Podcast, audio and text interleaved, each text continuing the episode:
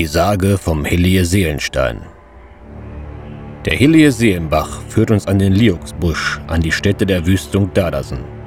Mit leisem Schauder berichtet die Sage, dass einst der Dadaser Küster seinen Priester vor dem Altare der St. Lukaskirche in Dadasen erschlagen habe und zur Strafe gerädert wurde.